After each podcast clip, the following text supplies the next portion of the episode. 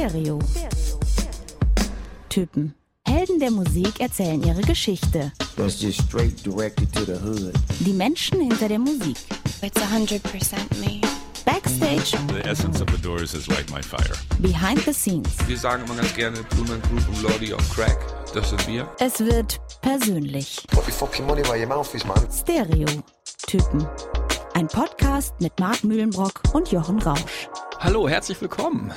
Jochen Hallo, Rausch. Marc. Freut mich, dass du da bist. Ja, war nicht leicht zu finden. Wir sind hier versteckt in unserem Lager der Liebe, wie wir es nennen, unser Aufnahmestudio, einfach weil das draußen von Anfang an dran stand und wir den Namen beibehalten haben. Ähm, ja, auch schön, dass ihr da seid, dass ihr eingeschaltet habt hier zu unserer 84. Folge schon. Unglaublich bei Stereotypen. Heute geht's um die Who, wie man in Deutschland lange Zeit gesagt hat. The Who, glaube ich, hat sich dann doch durchgesetzt. Und ich habe hier heute einen absoluten The Who-Experten oder wir werden zumindest dir auf den Zahn fühlen, wie weit du es bist. Ich glaube, ich habe euch mal ähm, irgendwann eine kleine Anekdote über die Who erzählt und daraus leitest du, glaube ich, ab, ich sei Experte. Aber ich glaube, du kannst da schon einiges zu sagen. Ähm, bevor wir über The Who sprechen, sprechen wir aber erstmal über dich ein bisschen. Du bist Journalist, du bist Musiker, du bist Buchautor und du bist, und deswegen sitzen wir auch heute hier, äh, derjenige, der eins live, man kann sagen, erfunden hat oder gegründet hat, ähm, den Sender, wo ich auch heute noch für arbeite und wo wir uns dann natürlich auch äh, mal begegnet sind. Ähm, ja, also äh, daher kennen wir uns. Was habe ich vergessen und was machst du heute? Ja, ich bin ja jetzt altersmäßig schon äh, raus aus dem WDR und ich habe eigentlich dann jetzt den ganzen Tag Zeit, ähm, mich mit meinen Buchprojekten zu befassen. Ich habe jetzt äh, Anfang des Jahres ein neues Buch äh, gemacht oder beziehungsweise ist jetzt veröffentlicht worden. Mach mal halt noch so ein paar Lesungen und Wie heißt äh, das? im toten Winkel. Ah, schreib, du schreibst so, so Krimis, sind das? eher? Ja, ich, ich würde das nicht als Krimis bezeichnen. Ich, ich nenne das eigentlich immer, ähm, äh, eigentlich habe ich immer das Gefühl, ich schreibe eigentlich immer über die Liebe oder besser gesagt äh, das Ausbleiben der Liebe oder den Mangel an Liebe, die, was dann gelegentlich zu äh, gewissen Überreaktionen führt, muss man, muss man so zu formulieren. Ähm, ihr hört vielleicht im Hintergrund hier unseren kleinen Heizlüfter Sohn. Es hat den Grund, dass es hier schon relativ kalt ist, Mitte November und äh, unsere Heizung ausgefallen ist. Pünktlich zum Herbsteinbruch. Äh, aber ich glaube, dieses leichte Surren wird uns jetzt nicht großartig stören. Es ist eher ein angenehmes Rauschen im Hintergrund. Rausch passt ja auch. Ja, aber mein Tinnitus ist sowieso lauter, also ich habe es jetzt bisher gar nicht gehört. Das hast du mit dem äh, Protagonisten von heute äh, gemein. Pete Townsend sagt ja immer, er hat sein Gehör, also nicht nur Tinnitus, den ich übrigens auch hab, ja, ziemlich stark eingebüßt, hört kaum noch was. Äh, liegt wahrscheinlich daran, dass er eine Zeit lang in einer der lautesten Bands der Welt gespielt hat. Ähm, darüber werden wir gleich noch sprechen. Jetzt werden wir aber erstmal sprechen über andere Musik, die dich irgendwie in irgendeiner Form begeistert und geprägt hat. Ähm, ich stelle hier immer die drei Fragezeichen, um meinen jeweiligen Gast ein bisschen vorzustellen. Und äh, da habe ich mir auch drei Fragen für dich ausgesucht. Und äh, die erste ist, was ist deine allererste Erinnerung an Musik? An Musik, das kann ich dir jetzt gar nicht sagen. Ich glaube, das war, äh, da ich Messdiener war, waren es wahrscheinlich Kirchenlieder. Ähm, äh, darf ich auch sagen, was meine erste Erinnerung an Popmusik ist? Ja, auf jeden das Fall. Das war wirklich, ähm, es gab ja in den äh, 70er Jahren die ZDF-Hitparade Mhm. und da trat irgendwann mal Michael Holm auf und hat einen Song gesungen, ähm, Mendocino. Ah ja. Das war eigentlich eine Coverversion. Kein Mensch wusste, was eine Coverversion ist. Wir haben natürlich gedacht, oder meine Eltern und ich, niemand hat sich die Frage gestellt, äh, gibt es da vielleicht in Kalifornien oder eine Band, die Tex-Mex Music macht? äh, nee, Michael Holm hat das also auf, auf Deutsch gesungen und das war trotzdem, vielleicht weil es eine Coverversion war, war es eben anders als ein Schlager. Und es war eigentlich ein Popsong. Und äh, ich glaube, das war so das erste Poplied, was ich so bewusst wahrgenommen habe. Und man hat es ja damals auch mit Kassette aufgenommen. Oder mit, mit nee, Quatsch, Kassetten gab es auch gar nicht, mit Tonbandgerät. Und ähm, dann habe ich gelegentlich die Sachen dann auch nach mitgesungen. Also ich hatte äh, so ein Springseil von meiner Schwester, da war oben der Griff, der war dann mein Mikrofon. Und dann habe ich dann halt in meinem äh, Kinderzimmer habe ich äh, Mendocino performt. Sehr gut. Mendocino, äh, das Lied kenne ich natürlich. Und ich war auch mal in Mendocino sogar. Weiß ich, ob du auch schon mal da warst in Kalifornien. Wunderschöner Hippie-Küstenort. Also traumhaft, mit schön windig und. Äh Ja, der Text ist übrigens sensationell. Also Michael Holm singt darüber, dass er ja so ein Mädchen auf der Straße nach, nach Mendocino oder äh, traf ich ein Mädchen oder so. Also ich krieg diesen Text nicht. Aber der Witz ist ja, er singt dann irgendwann, aber ich vergaß leider ihren Namen. das muss man sich mal, mal vorstellen. Das fand ich irgendwie aber richtig frech. Ja. Aber, aber es passt eigentlich ganz gut, weil sonst wird er ja wahrscheinlich äh, ihren Namen halt im Refrain singen und nicht den Namen der Stadt. Ne? So. Ja, gut. Okay, Frage zwei. Ähm, bist du, wenn Musik im Club läuft, bist du Tänzer oder Steher? Ja, also ich bin ja in Wuppertal ähm, aufgewachsen und da hatten wir auch unsere Band und ich, aus der Band hat keiner getanzt. Also wir haben uns da an den Rand gestellt und haben gesagt, wir gucken mal, wozu die anderen tanzen.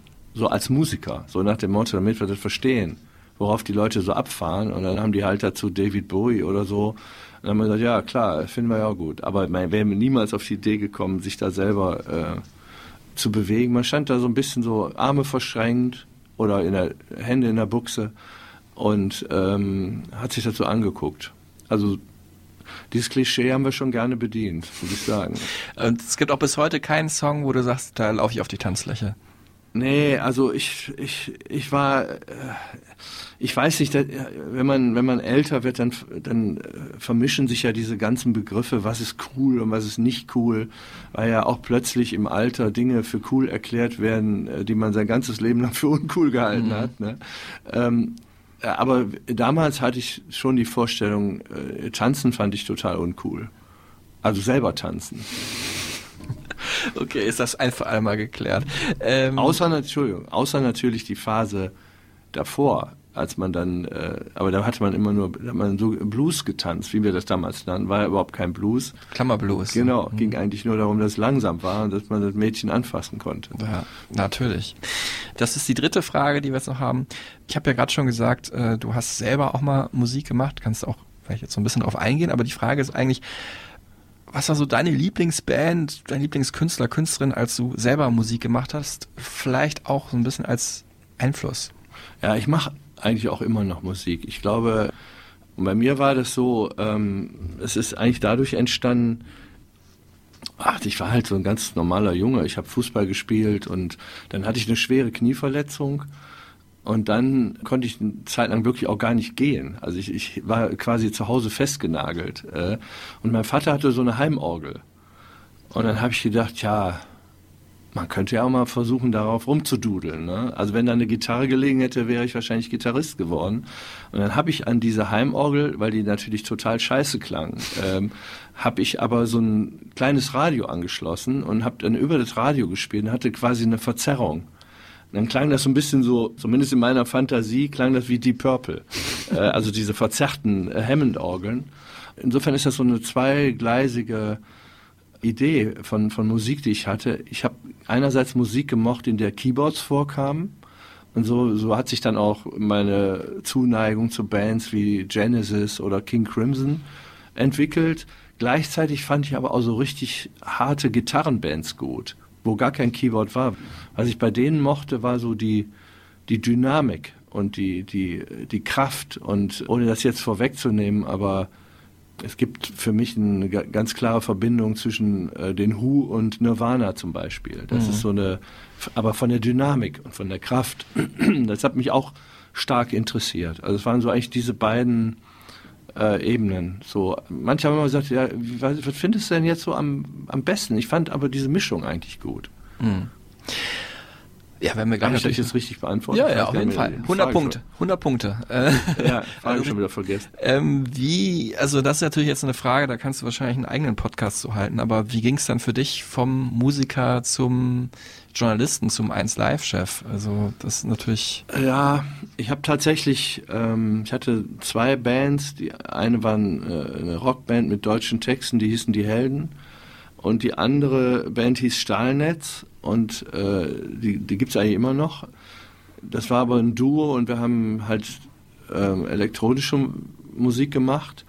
Und ich habe so Anfang der 80er ähm, mit, mit äh, Conny Plank eine Platte aufgenommen. Es gibt da ähm, eine Single äh, aus, der, aus diesem Album, das heißt vor all den Jahren. Da gibt es immer noch so ein gewisses Interesse daran. Also aus der damaligen Zeit, glaube ich. Wir haben zum, ich habe das gesehen so bei Spotify, haben wir die vor zwei, drei Jahren hochgeladen und wir haben da ungefähr eine halbe Million Abrufe für, für, für den Song. Mhm. Was jetzt wirtschaftlich keine große Rolle spielt und im Vergleich natürlich zu äh, Taylor Swift äh, lächerlich ist. Aber ähm, es ist so ein gewisses Grundinteresse noch so an dieser Sache vorhanden. Das sind natürlich die Leute von damals.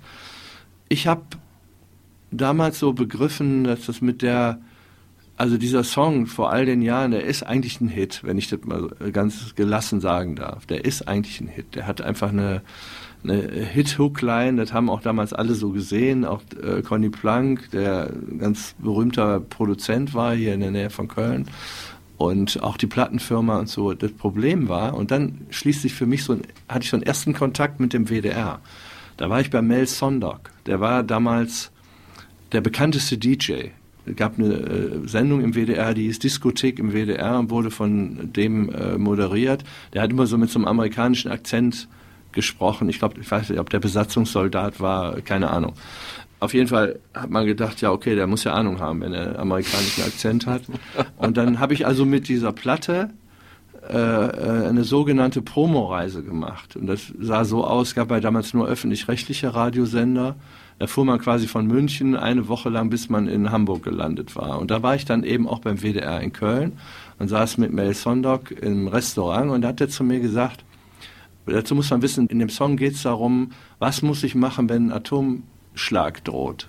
Also wir haben eigentlich so diese Duck and Cover ähm, Anweisungen so ins Deutsche übersetzt äh, und haben dann, wenn die Bombe durch die Nacht fliegt, äh, zeigen sie dann einfach keine Angst und so weiter. Das war dann so, so, in, in dieser Sprache. Und dann sagte äh, Mel Sondok zu mir, hör mal, hör mal, hat er wahrscheinlich nicht gesagt, sagen wir nur in Wuppertal. Listen. weißt du eigentlich, warum ich deinen Song nicht spiele? Und dann habe ich so ja, mehr oder weniger treu doof äh, gesagt, nö. Und dann hat er gesagt, ja, weil sich sonst die WDR-Hörer aus dem Fenster stürzen. Und da habe ich auch gelacht.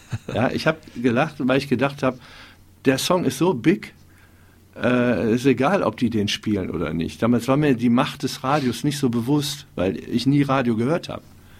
Muss ich dazu sagen. Ich habe immer nur Platten gehört. Wir haben gar kein Radio gehört. Der WDR fand für uns überhaupt nicht statt als äh, Jugendliche. Wir haben nur Platten gehört. Und äh, deswegen habe ich dem Radio nicht so eine Bedeutung beigemessen. Ich habe mir gedacht, ja, im Radio, da läuft ja so nur Scheißmusik.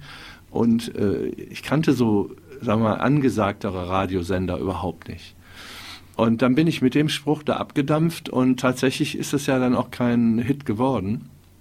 Da lag es nicht nur am WDR, wir haben Airplay nur in Süddeutschland gehabt und dort haben wir auch die Leute sitzen, die uns heute noch äh, interessant finden. Das hängt schon damit zusammen. Aber lange Rede, ähm, habe dann parallel hatte ich schon so bei Zeitungen gearbeitet und auch über Konzerte geschrieben, aber auch über andere Sachen, viele auch so Reportagen gemacht. Und dann bin ich irgendwann auf der journalistischen Schiene. Das hatte jetzt gar nichts mit Musik zu tun, äh, bin ich beim WDR gelandet als politischer Redakteur. Also nicht, nicht, äh, ich habe studiert dann noch und ähm, so bin ich zum WDR gekommen und äh, das mache ich aber jetzt ganz kurz. Und als wir dann eins live aufgebaut haben, zu der Zeit war ich sogenannter Referent des damaligen äh, und späteren Intendanten Fritz Pleitgen. Und ich hatte ihm den ich hatte ihm diese Idee so in den Kopf gesetzt. Ich habe gesagt, wir haben überhaupt keinen Radiosender für junge Leute beim WDR. Das ist jetzt ein sehr äh, großer Sprung, den ich gerade mache. Und dann hat er gesagt, ja, haben Sie, äh, hab ich habe mal zu Hause gefragt, da haben Sie recht.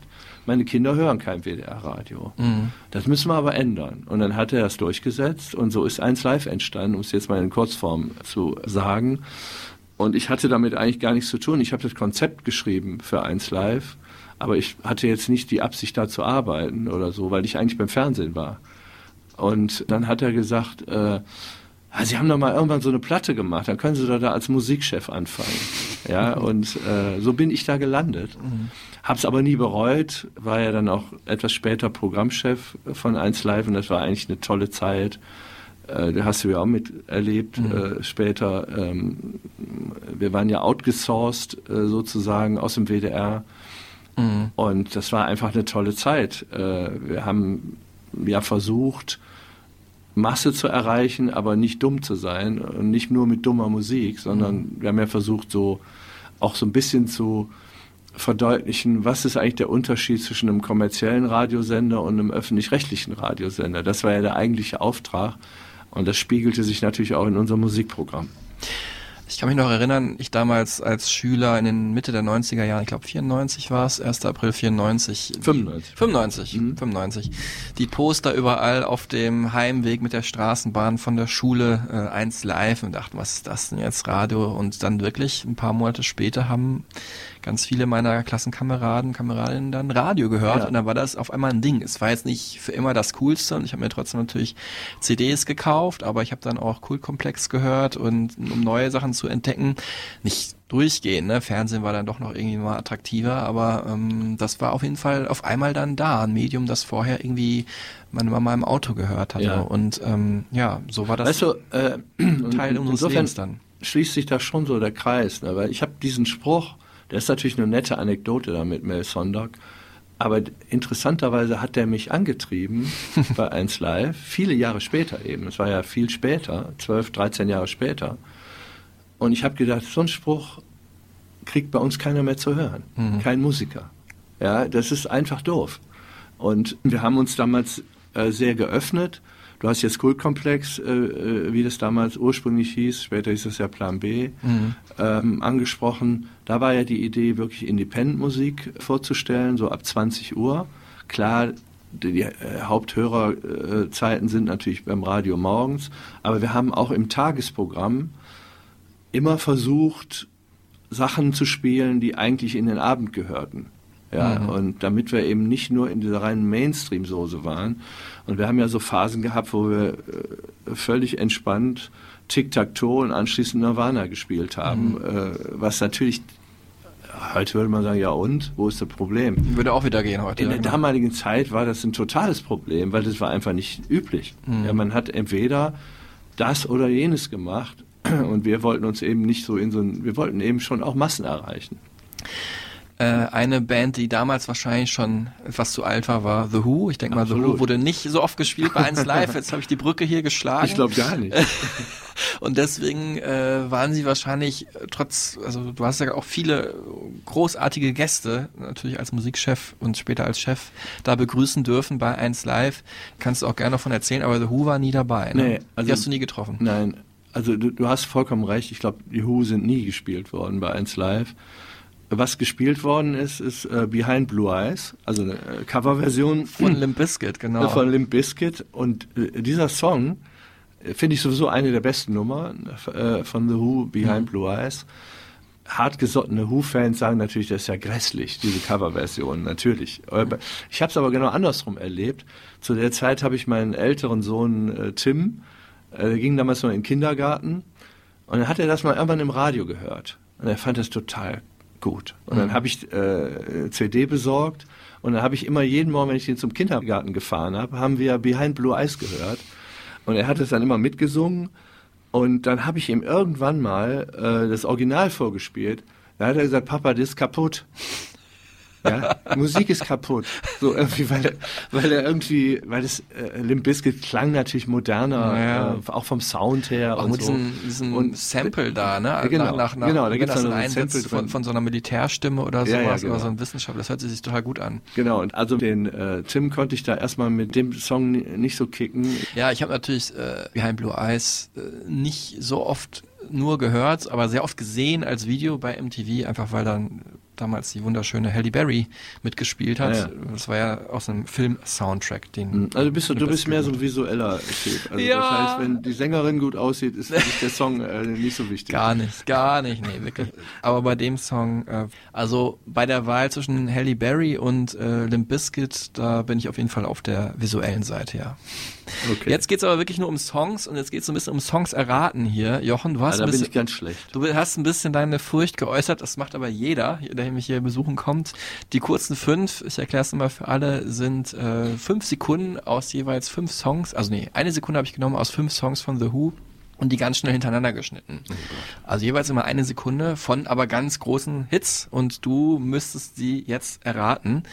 Ich errate so viele, wie es geht. Es ist nicht ganz einfach, aber machbar, würde ich sagen. Die Stellen sind schon recht prägnant. Bist du bereit? Ja, ich, ich, ja, ich höre.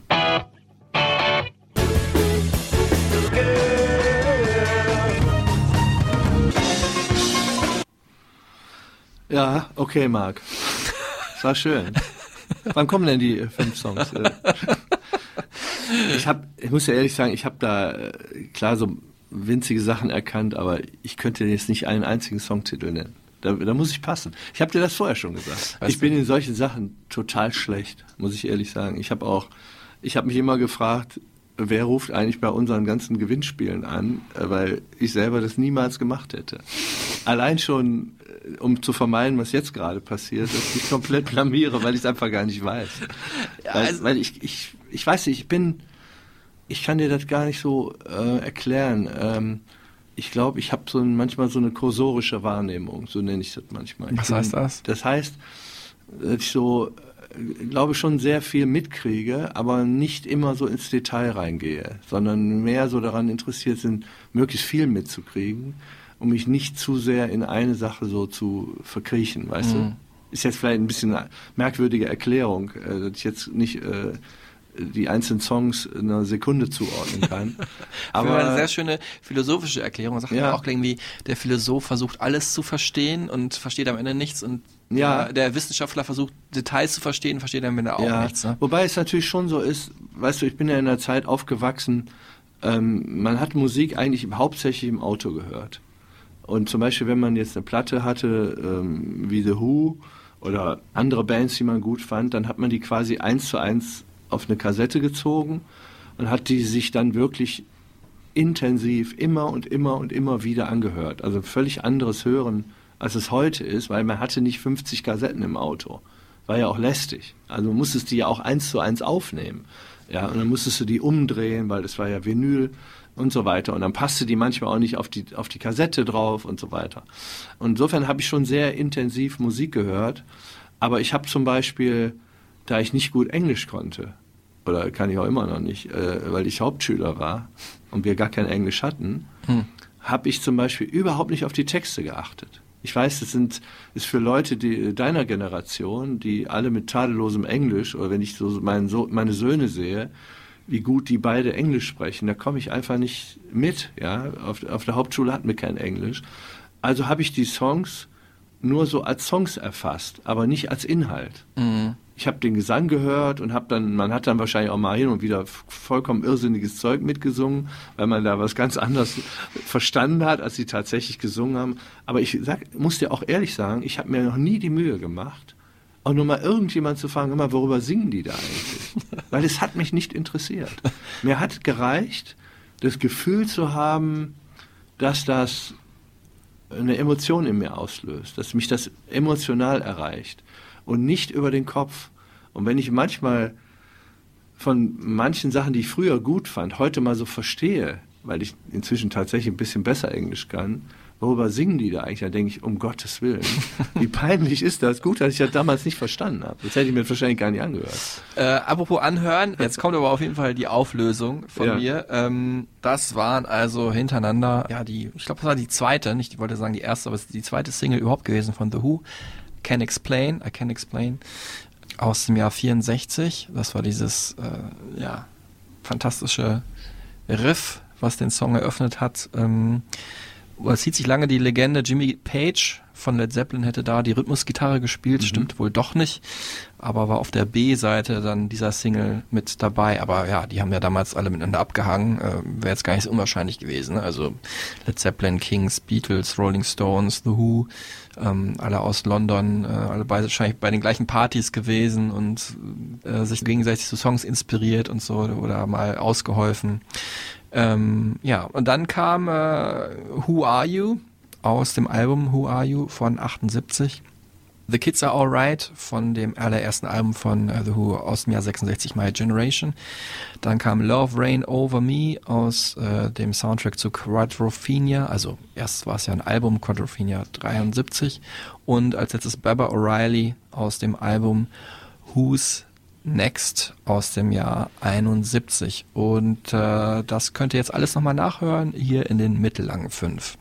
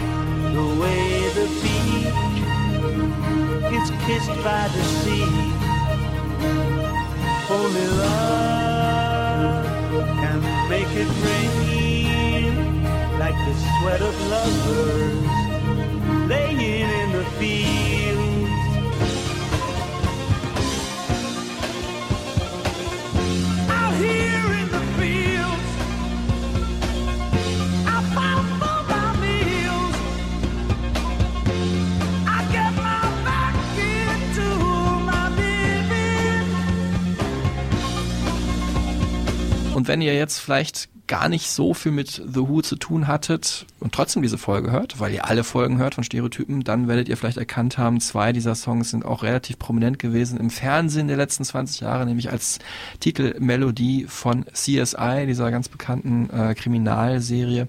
Baba O'Reilly war das nämlich und Who Are You? Und äh, mir sind auch viele der Songs bekannt gewesen, wo wir gerade über deine Jugend gesprochen haben, äh, durch meine Jugend, weil nämlich Eddie Vedder, Sänger von Pearl Jam, Pearl Jam war ja so meine Jugendband, ähm, ganz großer The Who-Fan ist und äh, deswegen Pearl Jam auch immer oder öfters auch Songs live gecovert haben, unter anderem nämlich Baba O'Reilly, den wir gerade hier als letztes gehört haben. The Who ähm, 30 Millionen Platten haben sie verkauft, viele Hits-Singles, zwölf Alben veröffentlicht. Es gab viele Live-Releases, drei Filme, äh, an denen sie beteiligt waren und ganz viele Dokus. Also da war schon einiges dabei, sagt hier auch nochmal äh, Roger Daltrey, der Sänger von The Who. Und trotzdem ähm, war eigentlich das Wichtige, dass sie immer irgendwie nach vorne geschaut haben. The Who was always a band that was at the at the forefront of, of new technology, of new ideas in music, in, in art, in, in, in, in the avant-garde field. We were always there with our noses to the grindstone. We always put our balls on the rail. The Who natürlich Rockband, klar Riff Rock und äh, ja damals auch State of the Art, was sowohl diesen rockigen Sound als auch das gute Songwriting anging aber auch immer nach vorne geschaut, ne? immer innovativ gewesen, haben sich angeguckt, was geht an technischen Möglichkeiten, haben Synthesizer mit eingebaut in ihre Musik, progressiv kann man vielleicht sagen, ohne jetzt Prog-Rock gewesen zu sein. Und in dem Sinne, ja, vielleicht ein bisschen abwechslungsreicher als zum Beispiel die Kollegen der Rolling Stones und natürlich auch langlebiger als die vielleicht ähnlich experimentierfreundlichen Beatles. Und hier ähm, sagt das nochmal mhm. Pete Townsend. We're like a history lesson. You know, you look at the Who show and you see, you know, you see a bit of a bit of the past, the present, and the future, I hope. And uh, so it's interesting to see what, where we might go next. It's, it's, interesting to watch bands like the Rolling Stones as well, but they haven't evolved in quite the way that we have. They haven't. They've tended to be very much on rails for a long time and, and, and sticking to a tried and tested formula. And what I've done is broken things down, built them back up again, broken things down, tried new things, and taken tremendous risks, and not only with my own life and career, but with Roger's life and career as well. Ja, ich denke auch, dass die Who, weil du hast jetzt den Vergleich zum Beispiel zu den Stones gebracht, äh, schon etwas innovativer waren. Das würde ich jetzt aber nicht nur darauf zurückführen, dass sie vor allen Dingen so bei Who's Next äh, relativ viel so mit so Synthesizer-Sequenzen gearbeitet haben. Aber meine eigene sag mal, Wahrnehmung von, von The Who war eigentlich gar nicht so sehr albumgeprägt. Für mich waren The Who vor allem eine Liveband. Und das liegt, glaube ich, daran, an zwei Dingen, jetzt speziell bei mir. Eines meiner Alben, was ich wirklich rauf und runter gehört habe, war äh, Live at Leeds. Mhm. Angeblich äh, äh, war das gar nicht so gut wie das Konzert danach. Das fand irgendwo anders statt. Das gibt es inzwischen auch war wohl, es ange sagte mir jedenfalls jemand, der noch viel, der sich viel besser auskennt mit The Who als ich, das sei viel besser. Aber für mich war Live at Leeds ähm, eine sehr ungewöhnliche Live-Platte. Da war, ich weiß gar nicht, ob das großartig nachbearbeitet wurde. Ich glaube nicht. Dass, äh, bei Live-Alben ist es ja oft so, dass die hinterher nochmal neu abgemischt werden, ne? Äh, und dann klingt es im Grunde genommen, ist das eigentlich gar kein richtiges Live-Album, es ist eine Mischung aus Live- und Overdubs, die man dann äh, später einfügt oder man korrigiert äh, Fehler und so weiter. Und für mich äh, war, das war aber bei, bei, bei dieser Platte nicht, vielleicht ist es in Wirklichkeit auch geschehen, aber ich glaube nicht, die technischen Möglichkeiten waren ja auch noch gar nicht so weit. Mhm. Das war irgendwie wie so ein Mitschnitt und das fand ich irgendwie abgefahren. Mhm. Das war so, so sehr dirty und sehr geradeaus und äh, man muss auch sagen, die, die Musik hatte auch noch was Eigenständiges. Zum Beispiel allein durch das Schlagzeug. Also Keith Moon war ja der Schlagzeuger, der, ähm, der hat, ich bin jetzt kein Drummer, aber ich würde es mal ungefähr so beschreiben, der hat keine Lücken gelassen. Also mhm. während man zum Beispiel einen normalen Beat macht man um, kach, um, kach, so. Und der hat aber immer getrommelt.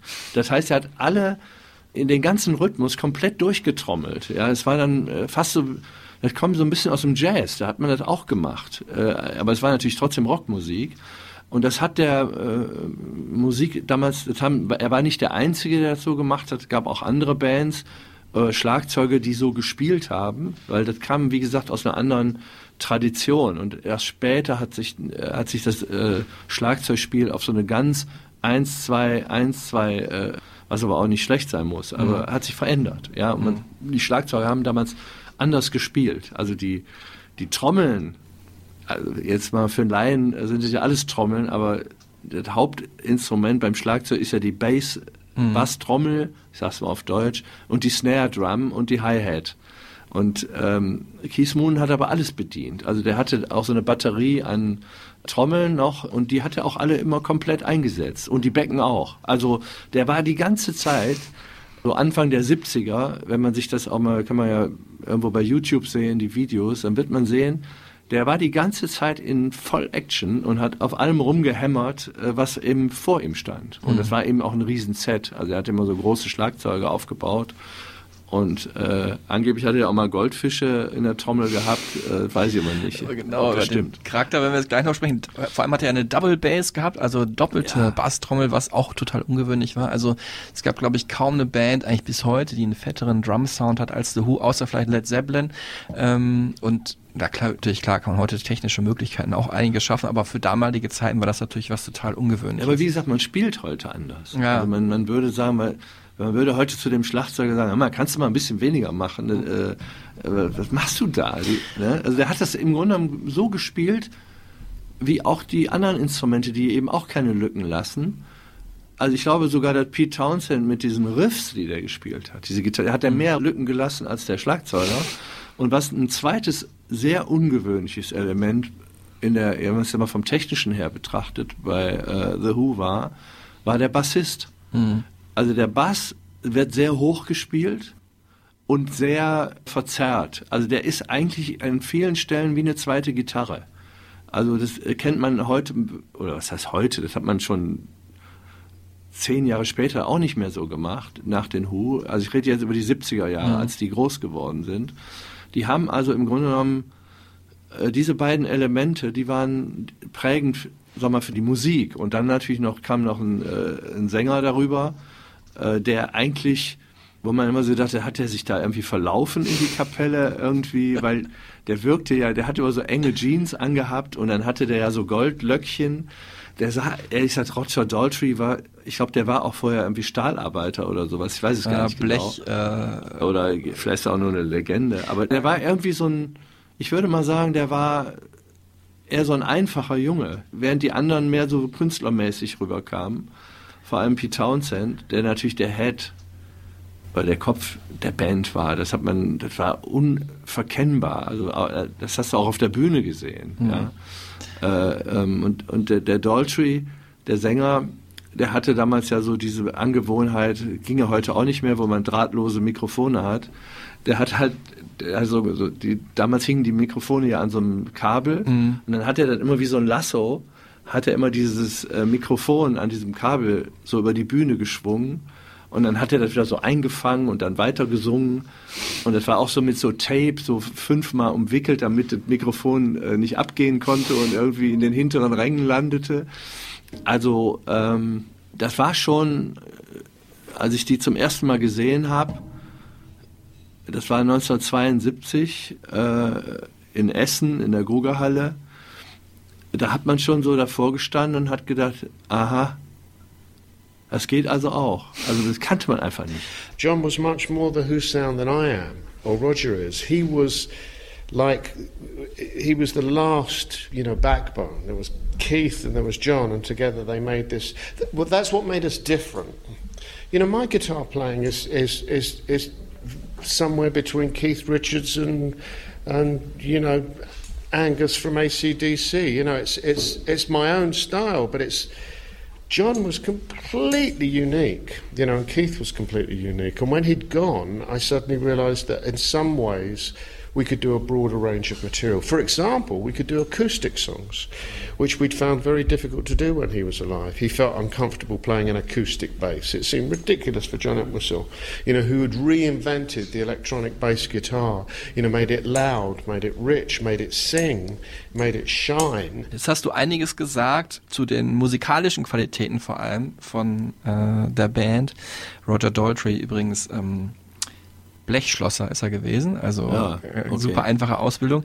Jetzt würde ich einiges ergänzen zu diesen Namen, zu diesen Figuren, wer die so waren und wo die hergekommen sind, also Ja. deren Hintergründe, damit wir uns vielleicht ja das Bild zusammenbauen können außerhalb der Band. Also dass die Musiker waren, was die gemacht haben, wissen wir ja vielleicht jetzt schon. Also Pete Townsend, der Head äh, der Band, heute ist er 78 Jahre alt, geboren in London und der kam aus so einer kompletten Musikerfamilie, ja. Ne? Also Vater war Saxophonist in einer größeren Band, Mutter Sängerin, auch nicht so besonders erfolgreich, aber zumindest hat sie diese Ausbildung genossen und auch Auftritte gehabt und hat als Kind aber auch ganz stark gelitten unter einer sehr herrschsüchtigen äh, Großmutter und da einige Zeit ähm, mit der verbringen müssen, wo die irgendwie auf den aufgepasst hat. Das hat er alles auch in seiner eigenen Autobiografie, Who I Am heißt es, ich weiß nicht genau, reingeschrieben. Und äh, ja, äh, bis heute äh, hat er aber diese, diese, sagen wir mal, das Erbe der Familie wird nicht nur durch ihn weitergetragen, sondern auch durch seinen Bruder. Simon Townsend ist der Rhythmusgitarrist heute von The Who, wenn die auf Tour gehen. Aber eigentlich jetzt so zur Band gehören heute noch Pete Townsend und Roger Daltrey, die anderen beiden, Keith Moon und äh, John Entwistle, sind ähm, verstorben. Ja, die haben sich abgeschossen, ne? kann man. Ja, Verstorben hört sich so, äh, äh, als hätten, wären die Neutral, im- hab ich's im gesagt. Altersheim verschieden. Äh, nee, die sind einfach, die hatten beide, glaube ich, heftigst mit Drogen zu tun. Bevor wir zu denen kommen, bleiben wir noch kurz bei Pete.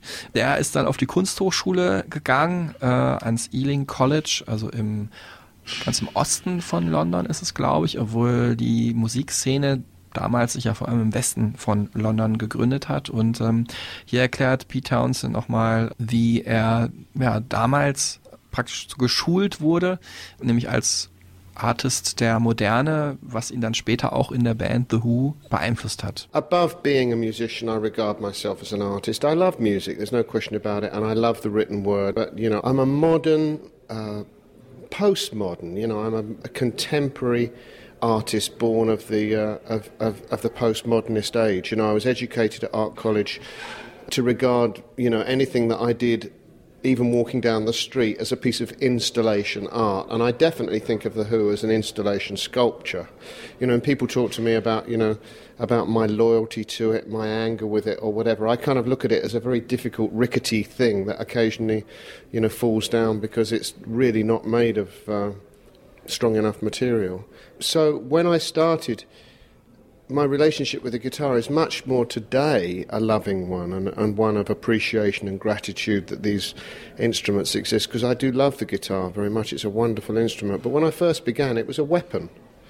It was a tool. It was just a thing. And it annoyed me too. It was a very annoying thing. You have to realize that the electric guitar today is a very sophisticated instrument, partly because of my efforts, you know, and, and um, if not only because of my efforts. Pete Townsend, einer der wahrscheinlich zehn berühmtesten Gitarristen aller Zeiten, sagt hier, er hat die Gitarre am Anfang gar nicht unbedingt als Instrument gesehen, sondern als Waffe. Mhm. Ähm, macht ja auch Sinn, denn er hat einige auf der Bühne zerstört. Auf jeden Fall, ja, hat er wirklich so einen Kunst-Background gehabt und wollte irgendwie ja, was ganzheitliches erschaffen und war jetzt gar nicht so ein intuitiver Musiker, der stundenlang oben auf dem Zimmer gesessen hat, um da irgendwie Songs zu schreiben. Ähm, also am Ende hat er das natürlich gemacht, aber es war eher so, er wollte sich in irgendeiner Form ausdrücken, was natürlich auch ein großer Bestandteil dieser äh, Anfang 60er ähm, Generation im UK war, der ersten nach dem Krieg. Er hatte dann ähm, einen Buddy direkt an seiner Seite, John Entwistle, der in der gleichen Stufe war in seiner Schule und ähm, die beiden haben dann in so einer Jazzband zusammengespielt, aber dann relativ schnell gemerkt, irgendwie wird das hier nichts und wir wollen sowieso lieber äh, Rock'n'Roll machen. Ähm, John ist dann gewechselt von der Trompete, die er erst gespielt hat, hat auch später auf The Who-Alben ja immer irgendwelche Blasinstrumente vom Jagdhorn bis zur Trompete eingespielt. Mhm. Ähm, ist dann zur Gitarre erst gewechselt, dann zum Bass. Und beide sind dann rüber in die Band von Roger Daltrey, uh, The Detours, die Umwege, passt hier auch ganz gut, über viele Umwege sind sie zum Erfolg gekommen. Ähm, der war eine Stufe über den an derselben Schule und ja, hat dann wirklich eine Ausbildung zum Blechschlosser gemacht, ich habe es gerade schon gesagt. Und in dieser Band war auf jeden Fall Roger Daltrey erstmal der Chef. So, ne? Der hatte aber jetzt nicht unbedingt eine Vision. Du hast ihn gerade schon so ein bisschen charakterisiert. Der wollte wahrscheinlich, wie viele junge Musiker damals, und dazu gehören bestimmt auch die anderen beiden in der Band, also John und Pete, Mädels äh, beeindrucken. Aber natürlich ist es schon so ein bisschen äh, schwierig, wenn man vielleicht so einen ganz unterschiedlichen Background hat und so eine ganz unterschiedliche Vision. Ne? Und vor allem, wenn der Bandchef dann ein bisschen sabotiert wird von, äh, von den anderen beiden. Ne? Also ähm, weil die vielleicht irgendwie eher eine künstlerische äh, Vergangenheit haben. Und ähm, ja, aber vielleicht ist das ja genau in dieser Mischung auch ein, ein Teil dieses Erfolgs, äh, den, den die haben, weil ich habe das zum Beispiel immer so wahrgenommen, dass Pete Townsend den Daltrey eher als ein Instrument benutzt. Ja, ja. Also benutzt hört sich jetzt so negativ an, aber äh, dass er ihm seinen Raum gibt und dass die Stimme ist ja auch unverkennbar für, für die Band aber gar keine Frage. Ich meine, äh, Pete Townsend hat ja zum Beispiel ähm, mindestens ein sehr gutes Soloalbum gemacht, dass er der Mastermind äh, oder das Mastermind, sagt man, glaube ich, äh, ähm, äh, war, ist, ist glaube ich, unbestritten. Und ich glaube, die haben sich aber auch da ganz gut so eingerichtet. Aber wenn ich die manchmal heute, sind ja jetzt beide äh, ältere Herren, wenn ich die da manchmal so sehe, dann denke ich manchmal, oder habe ich schon mal so gedacht, naja, also die, das sieht so aus, seien die sich irgendwie zufällig über den Weg gelaufen und halt irgendwie befreundet geblieben bis zum Schluss, haben aber eigentlich gar nichts miteinander zu schaffen. So kommt mir das vor, vielleicht stimmt das gar nicht. Aber ich glaube, gerade aus dieser Dynamik äh, entsteht was. Ich glaube, wenn man das schafft, sich gegenseitig zu respektieren, und zwar äh, gerade auch in einer Band und auch so in so einer Bandhygiene, äh, wenn man im Grunde genommen akzeptiert, dass der andere etwas kann, was man selber vielleicht nicht so gut kann, und zwar wechselseitig, dann ist ja eigentlich der, ist ja die beste Grundlage, um überhaupt irgendwas zusammen zu machen. Viele scheitern ja daran, dass sie eher eifersüchtig aufeinander sind. Ja, ich, ich glaube zum Beispiel, jetzt mal eben, äh, zum Beispiel bei einer Band wie Genesis, äh, dass sie sich so früh getrennt haben von, von Peter Gabriel, hat, glaube ich, damit zu tun, dass dort starke Rivalitäten in der Band waren, wer da eigentlich das Sagen hat. Aber das scheint bei den Who ja nicht gewesen zu sein. Ja, und genau, diese, ba diese Zusammensetzung, dieses Besondere, diese vier Charaktere, dass das eine bestimmte Chemie ergibt in der Band, ähm, das fasst ja auch nochmal Roger Daltrey zusammen. The one thing that's shown up more than anything is the chemistry between us. Um, it's a, it's a, a sixth or even a seventh sense where there's no talking, there's no, uh, th- th- there's just something that happens between us musically. And I've always felt with The Who that that was always the sacrosanct thing. I mean, you can get four great musicians. Uh, Pete's a fantastic guitarist and a great songwriter. John's a great bass player, probably the best in the world. Keith Moon was a great drummer. I think I was a reasonable singer. However, that doesn't make a great group. What made the group great was the chemistry. And the chemistry that Pete and I have is still there, and if not, it's even more special. It's, it's, uh, it's been a wonderful experience. Sie haben sich natürlich dann über die Jahre arrangiert. Damals gab es aber auf jeden Fall einige Querelen. Also da gab, flogen auch schon mal, muss man ganz klar sagen, die Fäuste äh, backstage. Auch wirklich, äh, ich habe auch von einer Autorin, habe ich ein Buch gelesen, äh, Lilly Brett, äh, Lola Bensky ist ihr ähm, Pseudonym, auch Musikjournalistin damals gewesen, lebt heute in New York, jüdische Abstammung. Amerikanerin, äh, hat ja, war so die erste Frau, Musikjournalistin in diesem Männerbusiness und dann auch einige Bands backstage getroffen. Über The Who sagte sie halt, es wäre hinlänglich bekannt, dass die sich untereinander auch nicht mögen würden. Und das strahlt natürlich dann auch aus im Interview. Übrigens auch diese Interviews, die wir heute hören, ähm, die ähm, mir dankenswerterweise zur Verfügung gestellt wurden von meinem ehemaligen Chef Ralf und ähm, ich danke auch an äh, Reinhold, der The Who interviewt hat, äh, vor gut 15 Jahren, so alt ist nämlich dieses Interview. Und ähm, diese Interviews haben die bis ins hohe Alter, also bis jetzt immer einzeln geführt. Wahrscheinlich, weil die gelernt haben, dass der eine entweder zu kurz kommt im Interview oder die irgendwas sagen, was den anderen reizt. Ich weiß es nicht genau. Und ich kann es auch verstehen, weil Pete Townsend gibt wirklich Antworten, die sind teilweise fünf Minuten lang. Und Roger Daltrey ist auch nicht jemand, der sich kurz fasst. Aber in diesem Interview sagen sie ja auch, ähm, natürlich sie waren irgendwie Familie, ne? Und Familie war sich dann auch irgendwie super nah und da in der Familie sagt man sich ja auch schon mal mehr Sachen als jemand, den man vielleicht mal ebenso trifft und wo man dann einfach höflicher ist. Und natürlich aber kommt dann am Ende auch ganz viel Altersmilde Ja. einfach dazu, ne? Also wieso Ja. soll man sich immer wieder über die gleichen Sachen streiten? Das sagen die beiden hier auch nochmal, als sie gefragt wurden in dem Interview, wie sie Ja. sich so gegenseitig charakterisieren. Absolut. We don't see as much of each each other as we, we used to, obviously. Um, but, the, but the core relationship, which is one of deep love and affection and respect, uh, you know, as friends, is exactly the same. We were always friends. We used to fight a lot, but we were friends.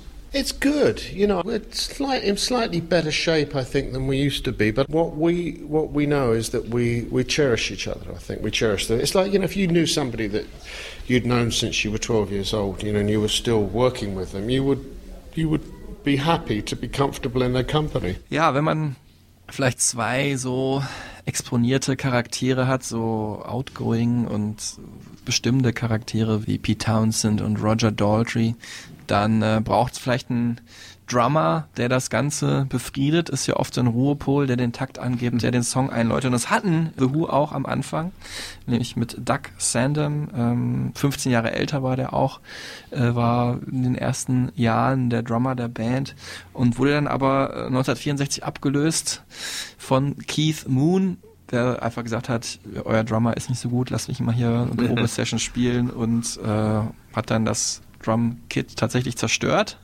was aber Roger Daltrey und Pete Townsend wohl so gut fanden, dass sie ihn dann engagiert haben für die nächsten Gigs, hat dann seine, seinen Job aufgegeben und war dann halt erstmal der Live-Drummer oder Session-Drummer und dann irgendwann einfach Teil der Band unausgesprochen. Und ähm, wenn einer nicht der Ruhepol ist, jetzt Ja, nicht nur bei ja. The Who, sondern überhaupt in der Rock- oder Rock'n'Roll-Geschichte, dann ist es wohl äh, Keith Moon, also der verkörpert Rock'n'Roll wie kein anderer. Ne? Ja. Über, über den Sound haben wir gerade schon gesprochen. Ich habe mir jetzt hier mal ein paar Eskapaden aufgeschrieben, was er alles gemacht hat. Also, natürlich Klassiker, Fernseher aus dem Fenster geworfen und Hotelzimmer zerstört. Ich glaube, das hat er sogar erfunden. äh, Kloschüssel gesprengt. Ja, dann hast du es gerade schon gesagt, äh, Goldfische in sein Drumkit eingelassen für den besseren Sound. Piranhas in eine Badewanne gelassen im Hotel. Sein Lincoln Continental, also eine Nobelkarosse im Pool versenkt. Äh, hat sich auf einmal in einer Talkshow ausgezogen. Ist als Nazi-General Rommel angezogen, im offenen Mercedes durch London gefahren. Also das ist ja nur ein Teil. Äh, und dann nach Hollywood gezogen, um da wirklich auch im High Life zu sein und äh, mit, mit natürlich klassisch schwedischen Model als Frau äh, war dann Nachbar von Larry Hackman, kennt man aus Dallas noch, J.R. Ewing ne? und Steve McQueen und hat dann öfters ähm, mal eine minderjährige Tochter nach äh, Speed, Koks oder Alkohol gefragt. Also einfach ein Rock'n'Roller, wie, ja, wie also wenn es ihn nicht gäbe, müsste ihn erfinden. Ja. Die Frage ist immer, ob man, ob man schon immer so war oder ob man eigentlich erst so wird. Ne? Wenn man, wenn man dieses Leben lebt. Also ähm, über den gibt es ja noch, wahrscheinlich könntest du noch, noch mehr Geschichten über Ja, den ja. erzählen. Ähm, wobei man immer nicht so genau weiß, was stimmt davon eigentlich. Fest steht jedenfalls, dass ähm, der Drogenkonsum äh, und Alkoholkonsum jetzt wahrscheinlich nicht dazu geführt haben, dass der heute noch in der Band spielt. Ne? Äh, der ist ja schon 1900, wann war es? Ähm, 78. 78 äh, gestorben, war ja, wie alt, keine Ahnung, wie alt war der? Ende 20 vermute ich mal. Ne? Ja, Anfang 30 war er, 32. Das ist ja eigentlich sehr traurig. Ähm, so wie wir es jetzt oder wie du es jetzt erzählt hast, ist es natürlich eine interessantere Geschichte, als würdest du jetzt sagen, ja, der hat immer wie so ein Asket gelebt und äh, geht auch immer noch auf Tour ähm, äh, mit denen. Äh, du hast recht, er hat genau dieses Ding gelebt und das war, glaube ich, auch ein Teil dieser Band. Aber die, ich habe das Gefühl gehabt, der Ruhepol war damals der, der Bassist. So, so hat man das aber wahrgenommen. In, tatsächlich hatte der aber auch, glaube ich, ganz ordentlich mit Drogen zu tun. Ja, gibt's auch die Geschichte, dass er Las Vegas Hotel mit Prostituierter auf dem Zimmer äh, dann einen Herzinfarkt bekommen hat, weil er halt zu viel ähm, Koks genommen hat. Aber das ist ja eigentlich auch ein ganz schöner, also obwohl das ist jetzt schon wieder chauvinistisch, wenn man sowas sagt. Das ist ja ein ganz, äh, ganz schöner Tod vielleicht. Aber für einen Rock'n'Roller auf jeden aber, Fall. aber, ja. aber ähm, vielleicht kann, kann ich nochmal an der Stelle so meine Wahrnehmung von, wenn ich, wenn ich, als ich die zum ersten Mal gesehen habe, diese vier Charaktere, die, wir, die du ja schon auch ganz gut so jetzt beschrieben hast, ähm, die waren damals ungefähr zehn Jahre älter als mein Kumpel und ich. So, also wir, wir sind da hingefahren. Ich war übrigens zu der Zeit auch Fan der Vorgruppe von The Who. Äh, das war ein Golden Earring aus äh, Holland. ah, kennt man auch, ja, ja. Ja, haben die- so einen Hit, den es heute immer noch gibt. Einen ne? Mega-Hit hatten äh, Radar Love, der kam aber später. Den hatten die damals noch nicht. Golden Earring waren damals so eine, eigentlich eine, eine Hippie-Band, würde ich mal sagen. Also richtig, die waren, die waren auch, auch sehr innovativ. Also das war so eine, so eine Phase, wo die auch sehr innovative Musik gemacht haben und die haben die Vorband gemacht. Also es war ein tolles Konzert und wir, ähm, ich mu- ich muss ganz kurz erzählen, wie, wie, wir, wie wir da reingekommen sind. Also wir waren etwas zu spät, ich hatte noch keinen Führerschein. Es hatte uns jemand dorthin gefahren, der aber zu spät losgefahren war aus Wuppertal. Also kamen wir in, in Essen an und die Grugerhalle muss man sich so vorstellen, so eine 7000er Halle würde ich sagen, vielleicht auch etwas weniger, ich weiß es nicht genau. Vorne so eine Glasfront und da standen ungefähr in meiner Erinnerung so 700, 800 Leute vor der Tür. Und wir hatten damals keine Eintrittskarten, sondern sogenannte Umtauschscheine. Das heißt, ich frage mich nicht warum. Also, Wie in der DDR oder was? ja, man hat irgendwie so einen Schein gekauft und dann musste man damit zur Abendkasse gehen und dann kriegte man das Ticket und damit ging man rein. Warum, weiß ich nicht. War jedenfalls so. Und wir standen da mit unseren Au- Umtauschscheinen, kam aber keiner mehr rein. Und haben dann gedacht, ja wie, was ist denn jetzt los? Und drinnen war schon, war schon laut irgendwie. Und dann haben einige mutige Gesellen, die ganz vorne standen, die Glastüren eingetreten. Und die Ordner, die damals noch so dunkelrote Anzüge trugen mit Krawatte, waren da ein bisschen überfordert von, von der Situation. Also alles da reingestürmt und in, in Essen ist es so, dass, die, dass der Zugang von quasi links und rechts der Bühne kommt. Also man kommt quasi von vorne in die Halle rein. Und dann hat dieser Pulk von diesen einigen hundert Menschen hat quasi die verdrängt, die da schon vorne standen. Und das führte dazu, dass ich am Ende wirklich erste Reihe stand und ich hatte die Gitterstäbe hier so an, an der Brust und habe gedacht, wenn die nur einen halben Meter nach vorne gehen, bin ich gehacktes. Mhm. Und ich stand also da so vor der Bühne und äh, dann war das, äh, die Vorband war also vorbei, also Golden Earring war weg, dann, und dann stand so eine ganze Batterie von äh, Lautsprechern, Verstärkern und ich hatte mich schon so ein bisschen mit Musik befasst und habe dann zu meinem Kumpel gesagt, hör mal, das sind alles nur Attrappen. Äh, man braucht nämlich nur einen Verstärker mit einer Box und da kommt ein Mikrofon vor und dann wird das über die Gesangsanlage, so hat man das damals genannt, äh, wird das in die Halle übertragen. Und der hat gesagt, ah so, ja, ja, okay. Und dann fing das Konzert an und dann kam Keith Moon, setzte sich ans Schlagzeug und fing sofort an als, also zu spielen, als spielte er ein Schlagzeugsolo. Ja, also war überhaupt kein, der hat kein Beat, der hat einfach getrommelt äh, äh, auf jede Trommel, die bereit stand. Und dann hat die Gitarre eingesetzt und ich habe wirklich gedacht, mir fliegen die Ohren weg. Es waren nämlich keine Attrappen. Die haben so unfassbar laut gespielt auf der Bühne. Also ich bilde mir ein, weißt du, wenn, wenn man die Scheinwerfer hat, dann siehst du ja den Staub flirren. Und ich hatte, wenn die gespielt haben, flirrte der Staub ungefähr so kniehoch. Und wenn der Song zu Ende war, fiel der Staub auf den Boden. Und so also, unglaublich laut. Pete Townsend hatte so einen weißen Overall an mit so Springerstiefeln. Und dann hatte der ja so die Art, so wie so, seine Windmühlenflügelartige Bewegung, äh, hat er die Gitarre gespielt. Also der rechte Arm, der ruderte immer so über die Gitarre. Und irre laut. Und dann irgendwann gab es zum Beispiel eine Situation, wo irgendwas nicht funktionierte von seinen Fußpedalen da, äh, ne, für die Gitarre. Und dann kam so ein Roadie auf die Bühne und dann hat er sich da so drüber gebeugt und das ging dem Townsend wohl nicht schnell genug. Und dann hat er den wirklich mit den Springerstiefeln mit Anlauf in den Arsch getreten. Und der Typ ist kopfüber in das Schlagzeug gefallen. Und die haben gelacht, ja. Und äh, äh, weiß ich, ob der Rodi gelacht hat. Ich habe übrigens gedacht, das ist Show. Mhm. Äh, aber ich habe mir von jemand, der am Tag vorher in Frankfurt war, sagen lassen, dass dieser Teil der Show dort nicht stattfand. Also da gab es keinen Rodi, der in den Arsch getreten wurde. Ja, krass. Ja. Also jedenfalls, äh, was ich eigentlich sagen will, da waren vier Charaktere auf der Bühne und die waren ja jetzt, gut, die waren acht, neun Jahre älter oder von mir aus auch zehn, aber jetzt, es waren ja trotzdem Jungs in den Zwanzigern. Und ich habe gedacht, und das ist eigentlich das, was bei, bei mir hängen geblieben ist von The Who, gar nicht einzelne Songs oder so. Und ich habe gedacht, wenn Leute, die aus meiner Sicht erwachsen sind, sowas machen, dann können die Erwachsenen, die ich kenne, machen die irgendwas falsch. Und das war so, das war so, als würde, als würde die Gitarre in die Eichenschrankwand meiner Eltern fliegen mit den Zinntellern und dem Fernseher und dem ganzen kleinbürgerlichen Scheiß, den man so hatte. Und ich habe gedacht, ich, ich sehe zum ersten Mal in meinem Leben äh, nicht in die Hölle, aber ich sehe etwas, was man machen könnte und was ich absolut überhaupt nicht kannte als 16-Jähriger oder 17 war ich, 16 war ich. Und das war eigentlich so das, was für mich äh, die Hu bedeuten. Das hat so, wenn du so willst, mit Musik, ja, natürlich hat das was mit Musik zu tun, aber ich kann dir jetzt nicht sagen, und dann habe ich den Song gehört und der, der hat mich erleuchtet. Nein, mich hat dieser Auftritt, der hat mich gef so geflasht und der hat mich für die Band auch so eingenommen, obwohl ich zum Beispiel mir hinterher gar nicht mehr die Platten gekauft habe.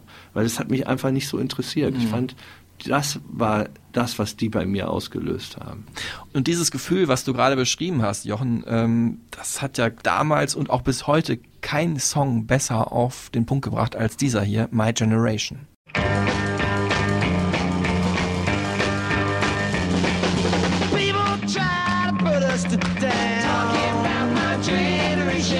Just because we get around. Talking about my generation. Things they do look awful. Talking about my generation. I hope I die before I get old. Talking about my generation.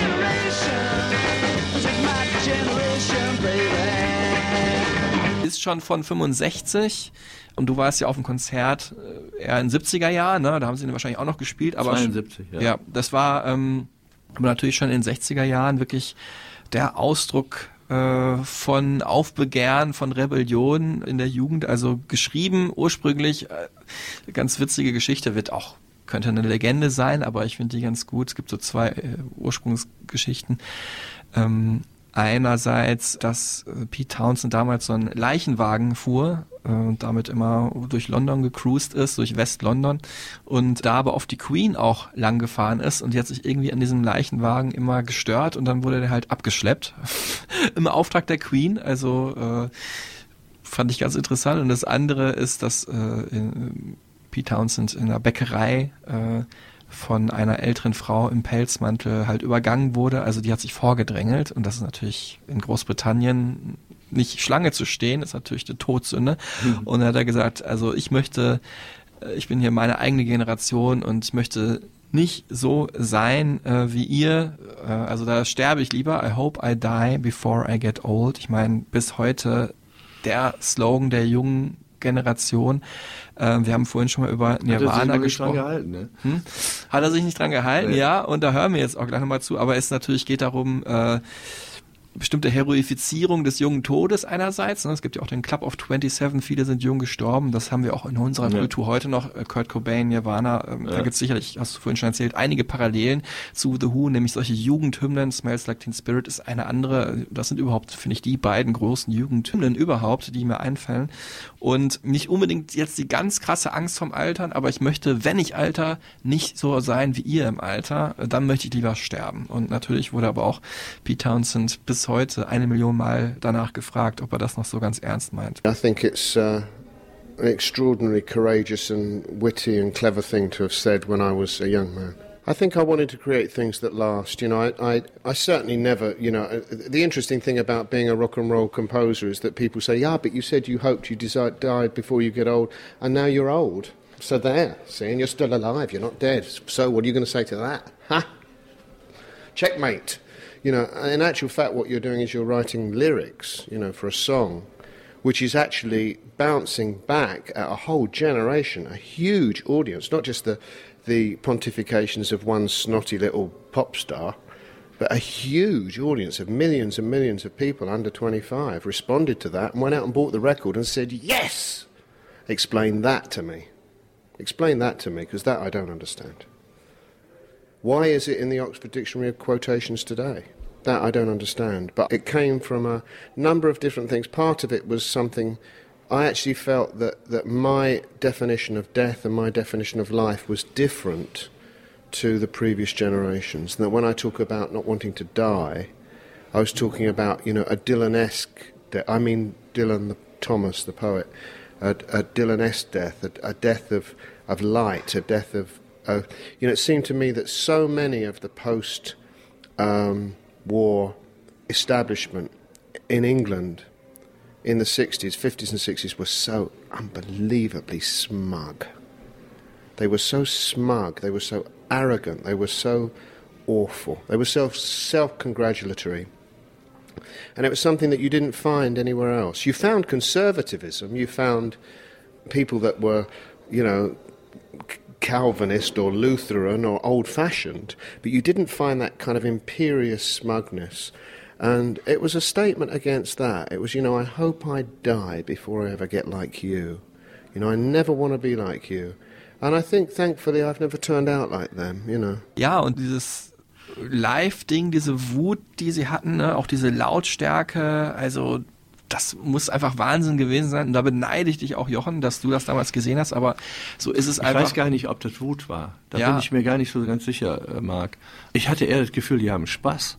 Ja, oder also, das. Die, ja, aber auf Wut bin ich gar nicht gekommen. Machen, ja, ich hatte okay. einfach gedacht, ich habe gedacht, die haben Spaß daran.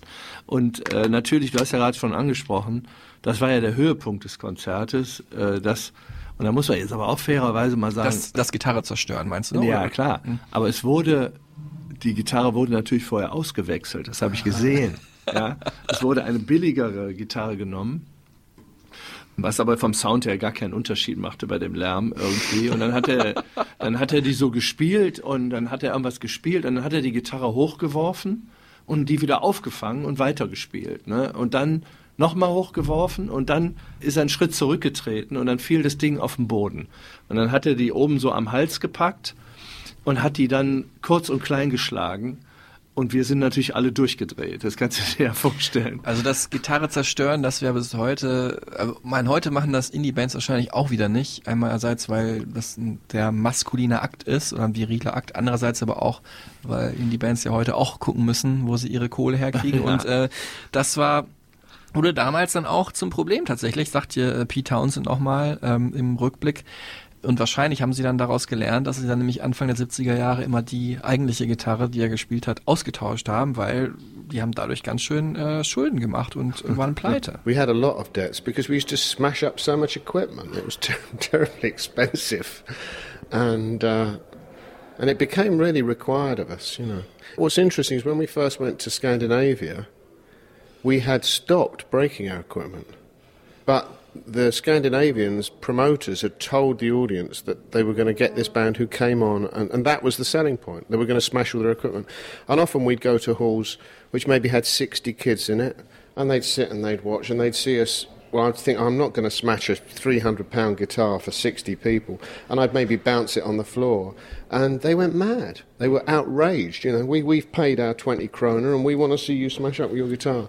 And uh, we started to realize around that time that we were really in a double bind. We had to continue to do it forever.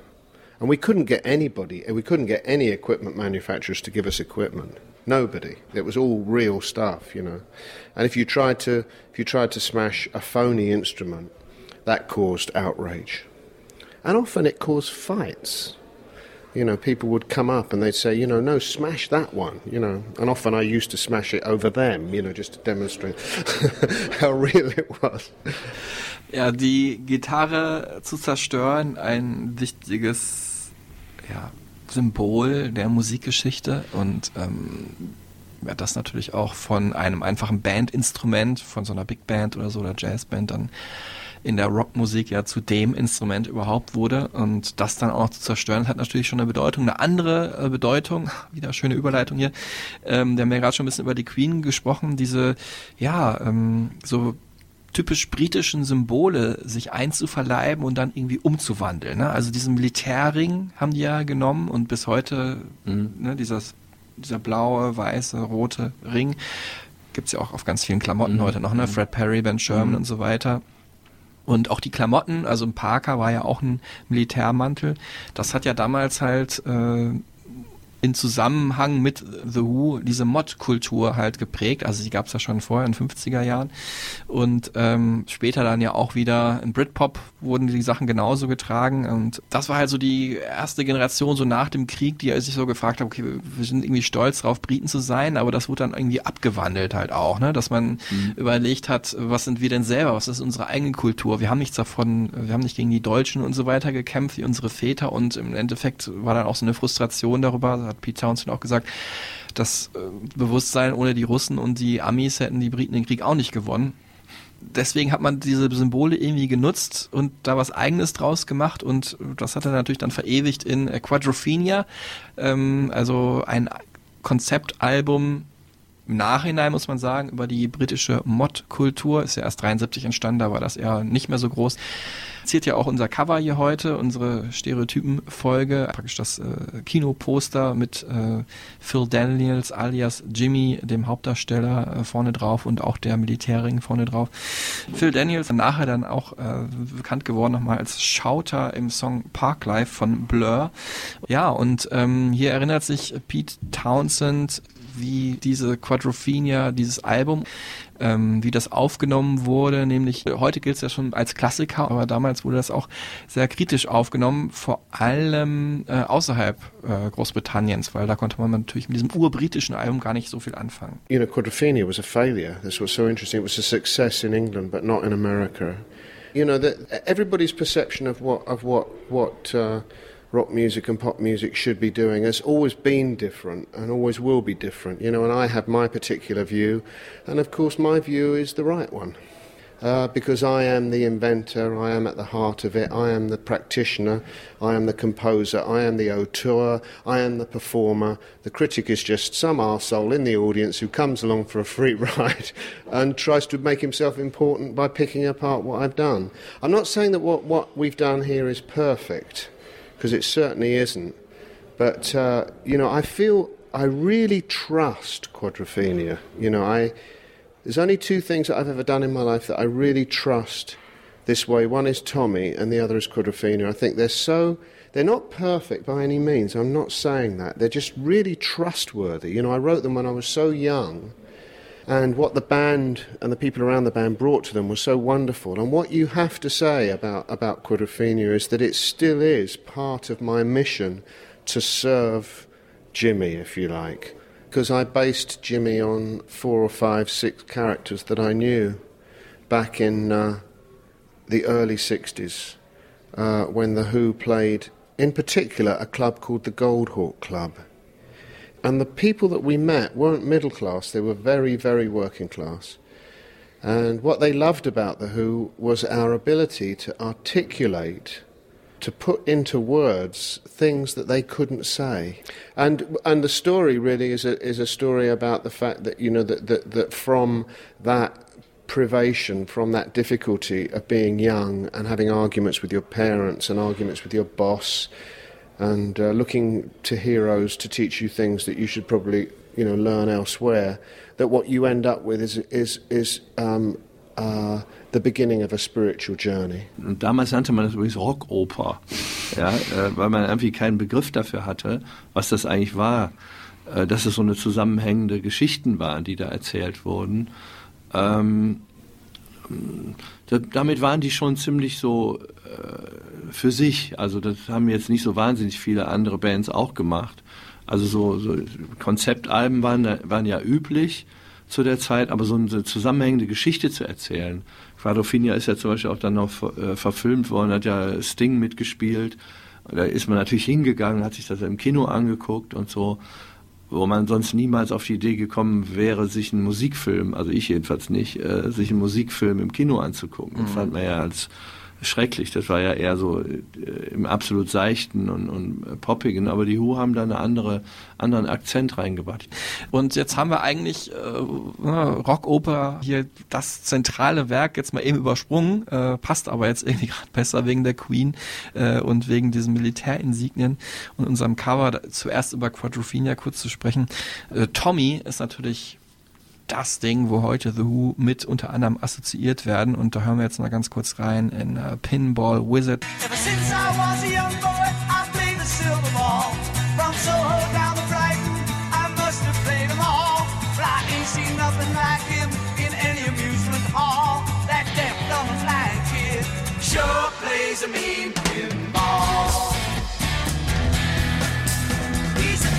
Ever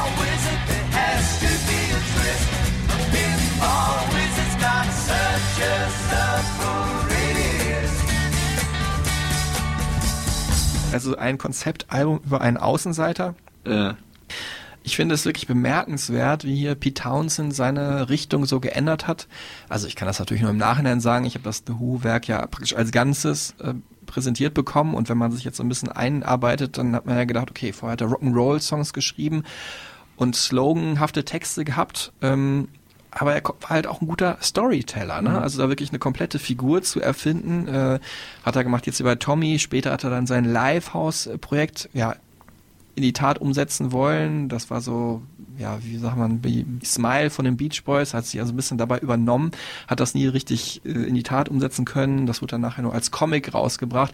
Ähm, und daraus ist dann von, aus den Songs, daraus ist das Album äh, Who's Next entstanden. Ähm, und dann hat er äh, noch einen Roman geschrieben, der vor kurzem veröffentlicht wurde, The Age of Anxiety.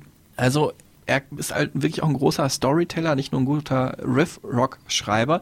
Hm. Äh, er hat halt gemerkt, aber auch damals, zu so Ende der 60er Jahre einfach, den Zeitgeist, äh, er sagte auch selber, äh, dass die Musik sich eben weiter bewegt. Ne? Weg von eben diesen Knaller-Hit 45 RPM Single-Hits, äh, Rock'n'Roll hin zu Konzeptalben. Die ja. Beatles haben Sgt. Pepper ja. vorgelegt, Pet Sounds, gerade schon kurz erwähnt, die Beach Boys, Pink Floyd, Prog Rock war im Kommen, also man hat sich mit viel mehr äh, befasst als jetzt wir wollen eine gute Zeit haben und Party feiern oder hier alles niederreißen. Und da hat er eben diesen Tommy erfunden, diesen, ja, für damalige Verhältnisse absoluten Anti-Held ähm, mit posttraumatischer Belastungsstörung würde man heute sagen. Ne? Also blind, stumm und taub, aber nur deshalb, weil er halt einen Mord mit äh, beobachtet hat, von wo irgendwie sein Stiefvater von dem Vater ermordet wird. Das ist alles das Konzept dieses Albums Wahnsinn. Und äh, auf der Platte geht's dann wirklich ja sowas um, wie man sich trotzdem selbst verwirklichen kann. Tommy wird ja dann ein großartiger äh, Flipper-Spieler, ne? Mhm. also was natürlich auch dann in den Sound, also diese Mhm. typischen Flipper-Sounds in der Musik aufgenommen äh, wurde und ja seine eigene Freiheit zu haben, sich so zu entwickeln, trotz aller schwierigen Voraussetzungen, wie man das gerne möchte. Ne? Und das gilt natürlich auch nicht nur für jemanden, der ähm, wirklich stumm, blind und taub ist, sondern vielleicht jemand, der durch die Gesellschaft so ist, stumm, blind und taub, und dann aber auf einmal die Augen geöffnet werden, auch vielleicht durch einige Drogen, die man in der Zeit genommen hat, ne? dann in puncto Sexualität, dass man halt auch ja das andere Geschlecht oder das eigene Geschlecht besser kennenlernen konnte und äh, auch durch eine neue ähm, Spiritualität einfach, ne? die Pete Townsend auch damals für sich entdeckt hat. Das Album äh, von 69 und dann nachher äh, verfilmt worden mit äh, Roger Daltrey auch in der Hauptrolle und äh, der muss sich dann den seinen Gegnern zum Beispiel gegenüberstellen, gespielt von Elton John Mhm. und ähm, das war 1975. Das wäre nicht nötig gewesen. Ja, hätte es nicht gebraucht. Äh, Roger Daltrey hat über die Jahre, ist er, glaube ich, ein ganz okayer Schauspieler geworden, hat auch in CSI ja dann tatsächlich mal mitgespielt, wo The Who ja Titelmelodie äh, für alle verschiedenen Ableger der Serie geliefert haben. Aber ja, er hat auf jeden Fall auch merkwürdige Sachen gespielt. Listomania habe ich gesehen, wo er Franz Liszt gespielt hat. Da ist er sich häufig für nichts zu schade, rennt da in den ersten fünf Minuten schon in Unterhose auf Speed, also schneller gedreht, so Benny Hill Show mäßig, durch das ganze, durch irgendwie so ein Kammerspielmäßiges Setting. Aber hier auch durchaus fragwürdig, weil, äh, ja, wir hören mal selber hier, Pete Townsend sagt nämlich, er hat diesen äh, Tommy, diese Figur, äh, zu einem ganz anderen Charakter gemacht. To me, Tommy has always been a very soft piece, a piece about the ultimate frailty, about about you know being abused, being victimized, being you know ostracized by society, about the inability to protest, and I think he, as an artist, has made it into a, you know Tommy into a heroic figure, whereas Tommy is not a heroic figure. But I have to accept, in a way, that what the public have done is they've accepted, you know, Roger Daltrey's Tommy just as you know. Gielgud's Hamlet or you know Richard Burton's Antony and Cleopatra is you know they're the definitive kind of interpretation. Was ich aber ganz besonders bemerkenswert fand, äh, und damit kommen wir jetzt auch, glaube ich, zu deinem Lieblingsalbum von äh, The Who. Also du hast ja gesagt, für dich ist eher der Live-Auftritt und äh, diese ganze Botschaft wichtig, aber wir haben uns ja vorher ein bisschen gesprochen auch und das ist wahrscheinlich auch das für viele das Lieblingsalbum von The Who, Who's Next. Ähm, die Quintessenz praktisch des Rock, aber auch so ein bisschen des Vorwärtsgerichteten, nämlich dass da doch irgendwie äh, elektronische Elemente, also die ersten Synthesizer mit dabei waren. Ähm, da fand ich bemerkenswert, dass dann nämlich auch dieser Song Behind Blue Eyes mit drauf ist, ähm, den wir jetzt tatsächlich auch mal hören. Vorhin haben wir nur drüber gesprochen. No one knows what it's like to be the bad man, to be the sad man behind the blue eyes. But my dreams,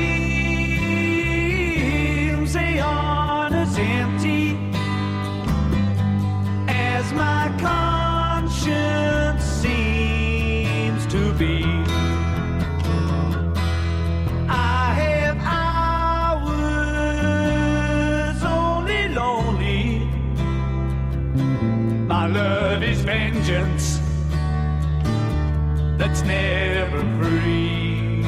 Und das Bemerkenswerte an diesem Song ist ja, dass der ganz viele Selbstzweifel halt verkörpert. Ne? Also heute ist das gang und gäbe. Ne? Also heute sind Selbstzweifel selbst im super maskulinen Hip-Hop angekommen. Das wäre in den 90er Jahren undenkbar gewesen. Und Rockmusik, da war das ja in den 60er Jahren genauso. Ging es um Party, um gute Zeit haben. Und dieses in sich gekehrte kam ja würde ich sagen, du kannst mich gerne korrigieren, eher dann durch so Bands wie Pink Floyd, Dark Side of the Moon, dass dann nämlich die dunkle Seite eines selbst halt porträtiert wurde, abgesehen von allen äh, Space-Metaphern, die natürlich auch da eine Rolle gespielt haben.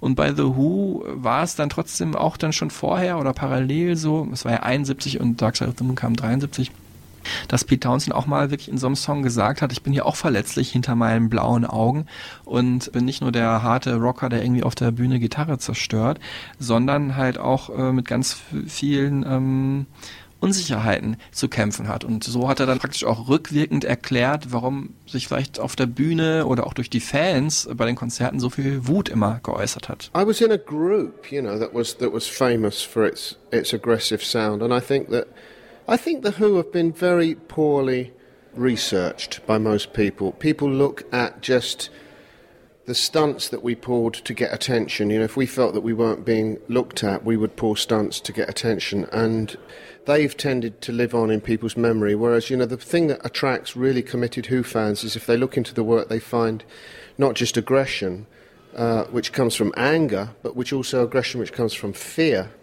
Anger itself, I think, comes from fear. And fear that comes from insecurity. And insecurity itself, then again, comes from a spiritual longing, a feeling of not having that you don't belong, that you that you don't have a place in society. And it's this that unites our fans. And so in a way it's about a search for love. And that sounds very pretentious when you're looking at a band that basically, you know, one of whom used to smash every hotel room that he ever walked into, uh, died of something close to a drug overdose, and, you know, a, a composer that smashes his guitars. Also ich glaube, es ist immer schwierig, jetzt so 50 Jahre danach zu sagen, die wollten dieses oder jenes. Ich kann dir nur mal sagen, wie ich das aus meiner subjektiven Wahrnehmung als äh, Hörer oder als, als Jugendlicher wahrgenommen habe. Für mich waren diese ganzen Bands, egal ob das jetzt The Who waren oder Pink Floyd oder Genesis oder wie die alle hießen, das war für mich wie so eine Art Lebensentwurf. Ich habe gar nicht gedacht, dass die nur ein anderes Leben haben. Ich habe gedacht, die sind immer die Who.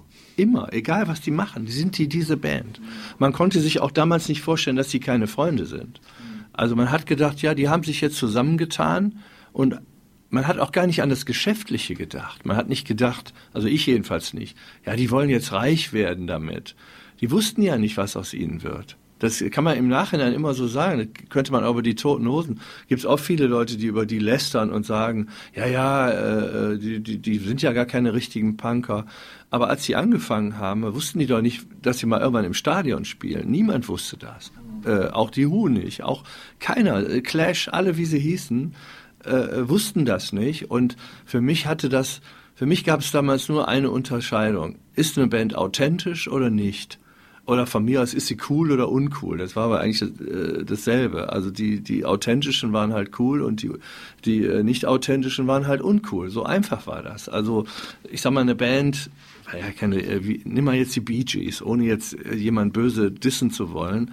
Aber die hat man natürlich äh, überhaupt nicht ernst genommen im Vergleich zu, zu, zu solchen äh, Bands, wo man dann irgendwie gedacht hat, ähm, da ist so ein, das ist einfach ein Statement. So leben wir.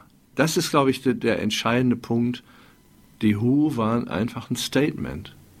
Das war eigentlich ein schönes Schlusswort, aber eine Sache aber natürlich, die in den letzten 20 Jahren, oder vor ziemlich genau 20 Jahren, äh, Pete Townsend ziemlich stark belastet hat, war der Vorwurf der Kinderpornografie. Ja. Das war natürlich eine Geschichte, ähm, der sich heute übrigens sehr unvermittelt stellt und wo er auch ganz frei darüber redet, ähm, wo er einfach in den Fokus einer Ermittlung äh, geraten ist. Und ich äh, repetiere das hier nochmal ganz kurz, was damals passiert ist, und dann hören wir ihn dazu nochmal selber. Ähm, er hatte halt seine Kreditkarte auf einer Webseite angegeben, ähm, wo ja kinderpornografische Bilder äh, man sich runterladen konnte, äh, laut eigener Aussage halt zur Recherche, um rauszufinden, dass es eine Verbindung gab, ähm, damals halt, das war so Anfang der Nullerjahre, zu auch hohen Tieren im britischen Bankwesen. Und er hat halt versucht, mit Aktivisten halt, ähm, sagt er, das ausfindig zu machen, wer da genau dahinter steht, um halt dieses System zu zerschlagen. Das war etwas, was er auch vorher schon mit anderen, ähm, in anderen Aktionen halt schon ihm gelungen war. By the end of 2002, we're starting to think about um, putting the money that I'd earned from John's premature death into some big campaign, um, not to try to solve the problem of of, uh, of pornography on the internet. It's it's it's wild, and not to pretend that I knew something that other people didn't really, but but to I'd had a lot of success in my life with putting money and energy, particularly my energy, backed by my money, into drug rehabilitation, uh, alcohol rehabilitation, working with people that had survived sexual abuse as children. And so for years I felt that I was the only one that really knew how to fix these big things. And I was and I had a couple of people, you know, that were helping me. That were that were. Uh, one of them went on to be involved in that thing in, in Boston where they they sued the Catholic Church, and they were encouraging me. They were saying, "You're the one who can do this. You're the one that can do that," and. Uh, and my name ended up on a list because I was researching, you know. Ob das damals so war, wie er es gesagt hat, ich finde, er klingt ja schon glaubwürdig oder nicht, das kann man natürlich nicht beweisen. Ähm, fest steht nur, dass er damals freigesprochen wurde, weil nämlich auf seiner äh, eigenen also erstmal muss man sagen, weil es auf dieser Seite, die damals verdächtigt wurde, überhaupt keine kinderpornografischen Bilder waren. Und dann auch, weil sich auf seinem Rechner äh, keine kinderpornografischen Bilder finden ließen, er hat aber bis heute mit Zweifeln zu kämpfen, weil nämlich damals ausgerechnet, ja, dafür war ein korrupter Polizist verantwortlich, der hat nämlich die Information, dass auch gegen Pete Townsend ermittelt wird, ähm, an die Presse weitergegeben. Und zwar ähm, hat so dann auch Pete Townsend davon erfahren, dass gegen ihn ermittelt wird. Und als dann die Beamten nach, zu ihm gekommen sind, um diese Untersuchung wirklich durchzuführen, äh, das war erst zwei Tage später und die haben dann seine, ja, wie er selber sagt, elf Computer konfisziert und haben da nichts gefunden. Und sagt er aber auch selber, natürlich hätte er zwei Tage Zeit gehabt, auch alles zu löschen, ne? was aber natürlich auch nicht da war. Also ganz schwierige Geschichte, aber muss natürlich auch sagen, im Zweifel gilt halt immer für mich die Unschuldsvermutung. Ne? Ja, ich bin da nicht drin in der Geschichte, ich kann die nicht beurteilen. Ähm, als Journalist würde mir da jetzt das eine oder andere Fragezeichen äh, kommen bei der ganzen Geschichte, so wie du sie jetzt dargestellt hast. Aber ich muss sagen, als ich davon gehört habe, ähm, äh, das, da ist so ein Reflex, jemand, den man eigentlich immer, nicht will ich sagen bewundert hat, aber der einen so geprägt hat oder mitgeprägt hat, da möchte man sowas nicht hören. Das mhm. ist ja vollkommen klar und ich wünsche mir sehr, dass es genauso ist, wie er es selber sagt, dass er damit nichts zu tun hat. Egal, ob das jetzt äh, juristisch so oder so gesehen wird, er wird selber wissen, was ist und ich wünsche ihm und mir auch irgendwie, dass er ein reines Gewissen hat. Mhm. Das ist jetzt aber ein schönes Schlusswort, was du gesagt hast. Ähm, aber wir lassen ganz zum Schluss nochmal Pete Townsend äh, selber zu Wort kommen, nämlich The Who gibt's ja bis heute noch und sie haben auch 2019 ein durchaus respektables Album, was auch einfach nur Who hieß, rausgebracht. Heute in der Band ist witzigerweise auch ein der Sohn eines ganz bekannten Drummers, nämlich Zack Starkey, der Sohn von Ringo Starr von den Beatles, ähm, der jetzt da an den Trommeln sitzt und Keith Moon nachempfindet. Hat auch sein erstes Schlagzeug von Keith Moon damals übrigens geschenkt bekommen. War der nicht sogar sein Patenonkel? Ja, ja, genau. Ja, irgendwie so, ja. Und Pete Townsend wurde dann auch noch gefragt äh, von meinem Kollegen Reinhold, ob er denn ab und zu doch nochmal eine Gitarre zerstört. Occasionally I do it if I feel like doing it. I'll do it. If a guitar annoys me, I It's an option that's open to me, isn't it? I can I can do pretty much anything I like with a guitar, and I don't think anybody. I certainly can't offend people any less than I've offended them in the past. You know, if I was to do it today, pe- people aren't going to particularly be shocked. It's uh, uh, if I sacrifice an instrument, um, you know, I can placate myself by thinking that, that that I can take the pieces away and auction it, and it will fetch 50 times as much money for a charity than it would if it was in one piece. So. Also er hat gesagt, wenn er heute die Gitarre zerstört, dann weiß er, so kann er am einfachsten Geld machen, weil er kann es einfach versteigern bei der nächstbesten Auktion. Ja, er hat so viel geleistet, auch in Sachen Dekonstruktion äh, der Kunst dass er heute eigentlich kaum noch jemand schocken kann mit seiner Musik, mit seinen Alben, mit seinen Werken, mit seinen Live-Konzerten. Aber das ist ja auch eine Leistung, an so einem Punkt zu sein, wo man sich selber nicht mehr toppen kann. Das war gefühlt vier Stunden The Who hier mit äh, Pete Townsend, Roger Daltrey und vor allem mit Jochen Rausch. Vielen Dank. Ja, danke auch. Ähm, vielen Dank auch euch fürs Zuhören. Wenn ihr weiter The Who hören wollt, dann äh, hört euch an die Stereotypen Supertunes, die begleitende Playlist mit allen großen Songs von The Who und vielleicht auch von Jochen Rausch, äh, die ich da zusammengestellt habe. Und hört gern beim nächsten Mal wieder rein. Ähm, dann wird es hier gehen um einen Jahresrückblick. Ähm, Tillmann Kölner, Kotaro Dürr und Franziska Nieser, wir werden zusammen die besten Platten des Jahres und die besten Songs des Jahres 2023 durchgehen. Würde mich freuen, wenn ihr da wieder dabei seid. Bis dahin macht's gut, empfehlt uns weiter, liked uns, teilt uns und sponsert uns auch gern. Wir haben ja eine Aktion bei Kickstarter laufen und äh, vor allem aber hört viel Musik, hört viel The Who und bleibt gesund. Tschüss zusammen. Tschüss. No